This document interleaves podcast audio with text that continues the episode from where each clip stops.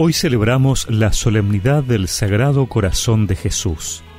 Por eso escuchamos en el Evangelio que era el día de la preparación de la Pascua. Los judíos pidieron a Pilato que hiciera quebrar las piernas de los crucificados y mandara retirar sus cuerpos para que no quedaran en la cruz durante el sábado, porque ese sábado era muy solemne. Los soldados fueron y quebraron las piernas de los dos que habían sido crucificados con Jesús. Cuando llegaron a él, al ver que ya estaba muerto, no le quebraron las piernas, sino que uno de los soldados le atravesó el costado con la lanza y enseguida brotó sangre y agua. El que vio esto lo atestigua. Su testimonio es verdadero, y él sabe que dice la verdad para que también ustedes crean. Esto sucedió para que se cumpliera la escritura que dice, no le quebrarán ninguno de sus huesos.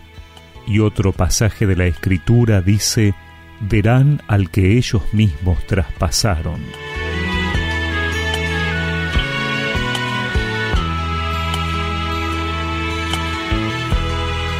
Una persona con corazón es una persona profunda y a la vez cercana, entrañable y comprensiva, capaz de sentir emociones a la vez que de ir al fondo de las cosas y los acontecimientos. Tener corazón equivale para el hombre antiguo a tener una personalidad integrada. El corazón es el símbolo de la profundidad y de la hondura, Solo quien ha llegado a una armonía consciente con el fondo de su ser consigue alcanzar la unidad y la madurez personales. El Evangelio que hemos escuchado no nos habla de cómo es el corazón de Jesús, sino de lo que es capaz de hacer, y así nos muestra cómo es. Jesús se entrega en la cruz, es consecuente hasta el final, lo da todo, incluso su vida, y lo hace por amor. Amor y fidelidad al Padre haciendo siempre su voluntad. Amor a nosotros porque sabe que así nos salva, nos redime.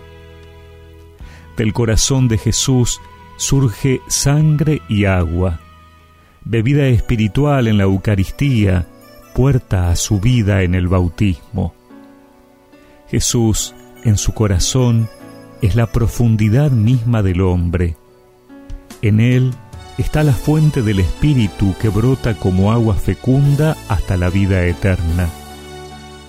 Hoy demos gracias al Señor por mostrarnos su corazón y pidámosle que ese amor nos impulse a tener un corazón como el de Él, que nunca sea duro, que no sea de piedra, sino de carne, que se consuma de amor. Sagrado corazón de eterna alianza, en donde escribe Dios la ley de gracia.